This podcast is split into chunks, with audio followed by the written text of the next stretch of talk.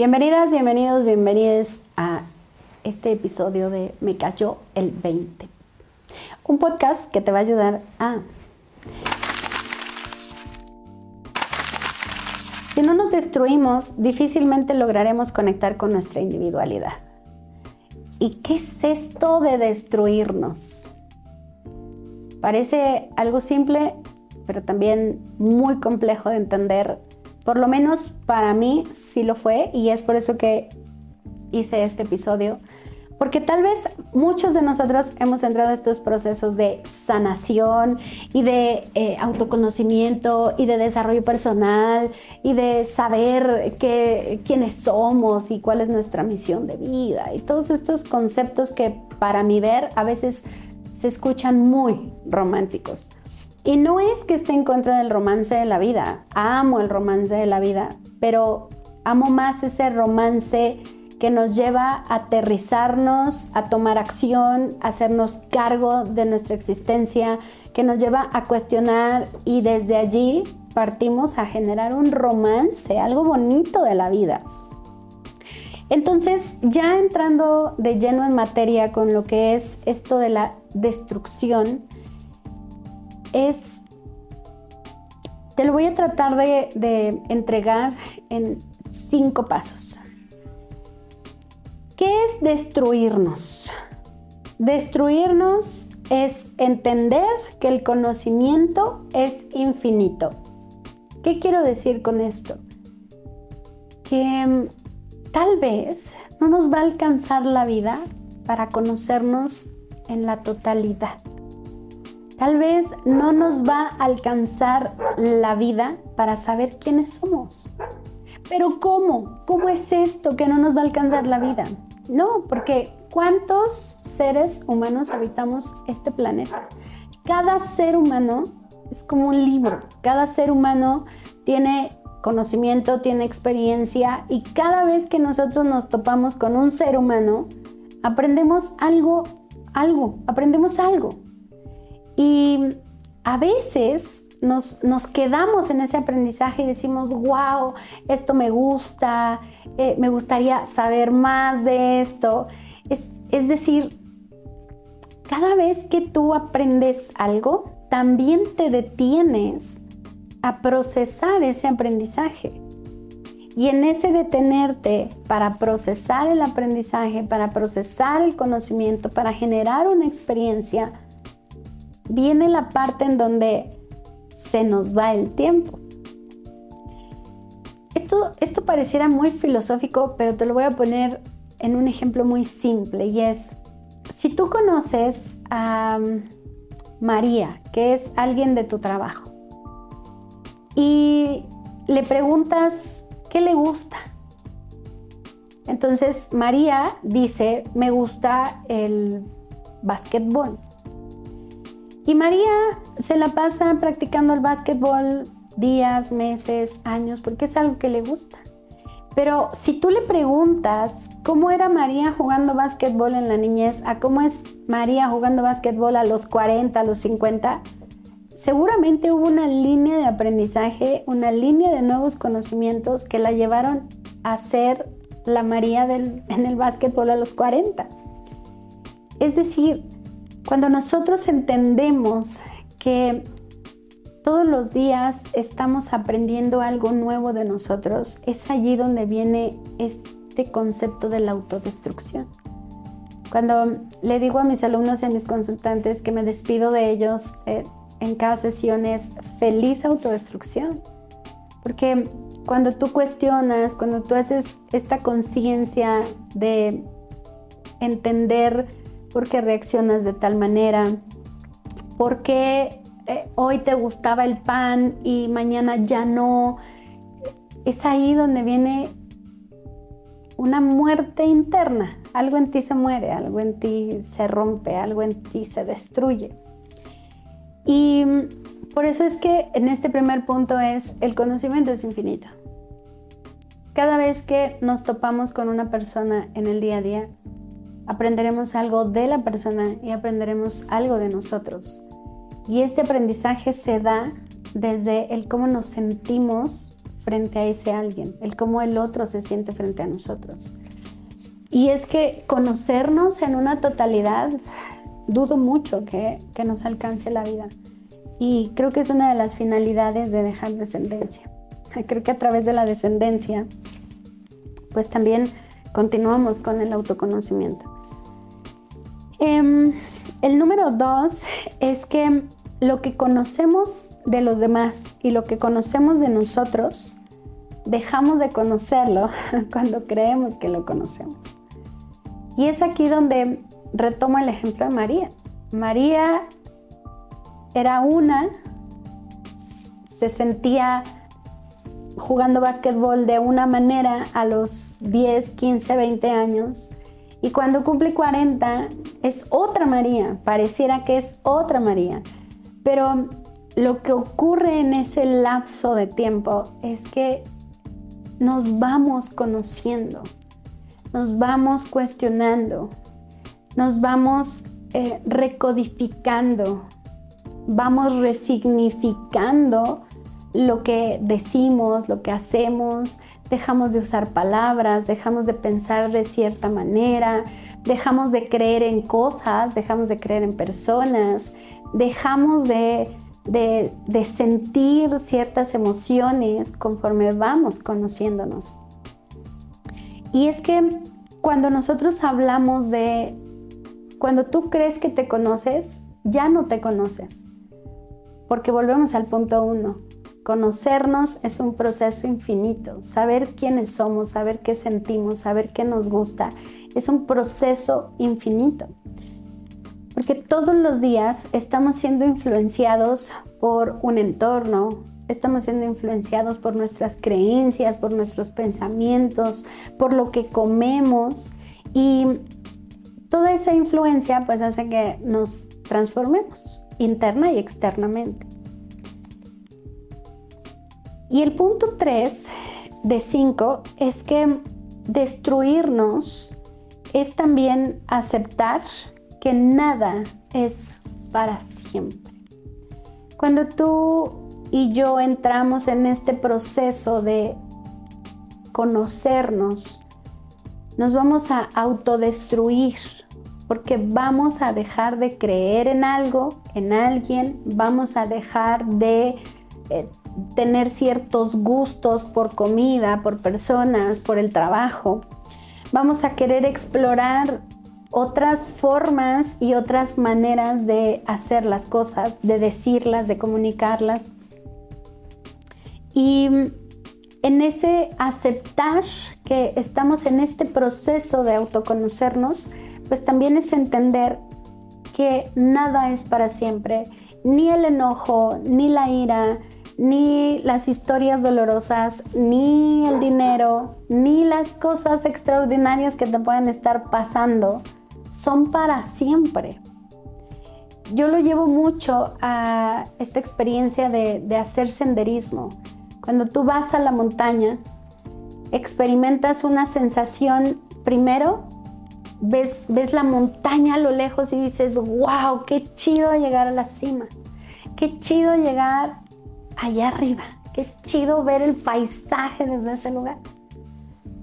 Pero cuando iniciamos el camino a subir esa montaña, pues vamos a ir descubriendo cómo respiramos, vamos a ir descubriendo todos los pensamientos que llegan mientras llegamos a la cima, vamos a ir eh, viendo eh, cómo, el entorno, la maleza nos hace sentir y tal vez llegamos a, la base de la montaña con una sensación y con emociones y con alegría, pero conforme vamos avanzando hacia la cima, vamos a ir descubriendo que mm, esa alegría, esa euforia, esas ganas de, con las que llegamos ya no nos habitan. Ahora nos habita tal vez el miedo, la incertidumbre, el cansancio, la frustración, el hartazgo de maldita sea porque vine a, hacer senderismo. Te lo digo desde la experiencia personal. El punto cuatro es que cuando tú aceptas el proceso de autodestrucción como una forma de vida, como parte del estilo de vida, También es entrar en aceptar la impermanencia. Esta impermanencia de aceptar que nada es para siempre, de aceptar que todo cambia, de aceptar que viene una angustia tremenda ¿y qué sigue? Es decir, ya tengo, ya tenemos al hombre de la vida, a la mujer de la vida, al hombre que soñamos, a la mujer que soñamos, ¿y ahora qué sigue? Ya lo tienes ahí, ya se duerme contigo, ya se respiran juntos, ¿qué sigue? Ya se conocen, creen que se conocen, ¿qué sigue?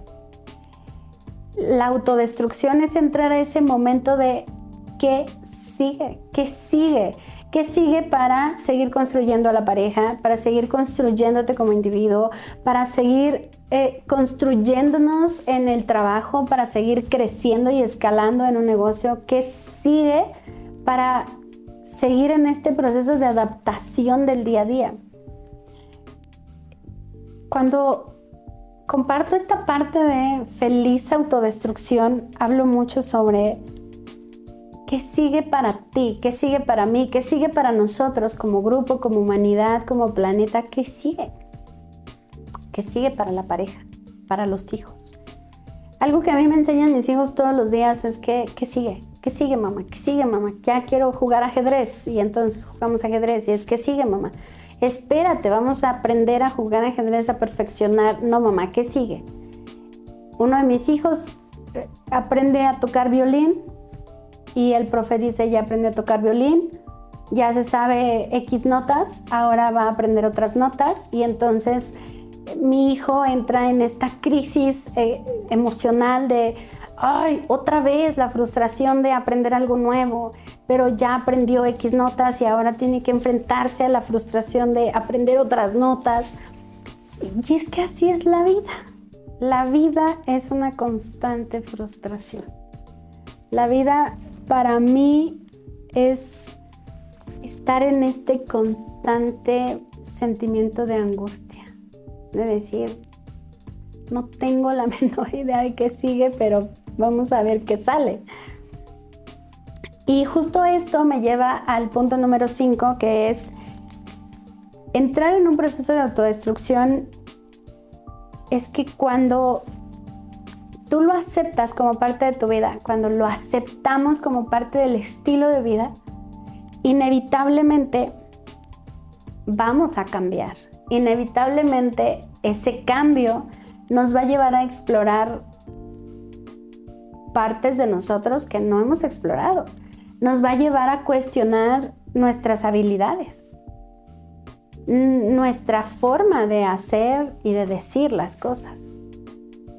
Y es que transformarnos también nos va a llevar a despedirnos, también nos va a llevar a dejar personas, dejar trabajos, dejar situaciones, dejar versiones de nosotros que ya probablemente ya no funcionan, ya no encajan. Y mm, cuando hablamos de destruirnos para encontrar nuestra individualidad, es eso. ¿Quién eres ante Juan, Pedro, Víctor? ¿Quién eres? ¿Quién soy ante esta persona? ¿Qué siento cuando esta persona viene a mí? La autodestrucción es el proceso que da paso a la conciencia de entender que la conciencia es un estado de cambio constante. El cambio nos lleva a este cuestionamiento diario de qué sigue, qué sigue, qué sigue. Pero no un qué sigue acelerado, sino un quédate en el aprendizaje, integra el conocimiento, genera la experiencia y después que haces eso, ¿qué sigue? Te lo vas a quedar, lo vas a acumular, lo vas a guardar, lo vas a compartir, lo vas a tirar a la basura, eh, vas a hablar de ello, eh, vas a cambiar de profesión, vas a eh, potenciar tu profesión con ese conocimiento. Es, ¿qué sigue? no es un que sigue para evadir, destruirte, sino un que sigue para aceptar la destrucción natural cuando se aprende algo nuevo. ¿Te das cuenta la diferencia que hay entre qué sigue como, como evasión, como un mecanismo de evasión de lo que está pasando, a un que sigue como un proceso de aceptación de que la autodestrucción es natural? No la puedes evitar, no la podemos evitar.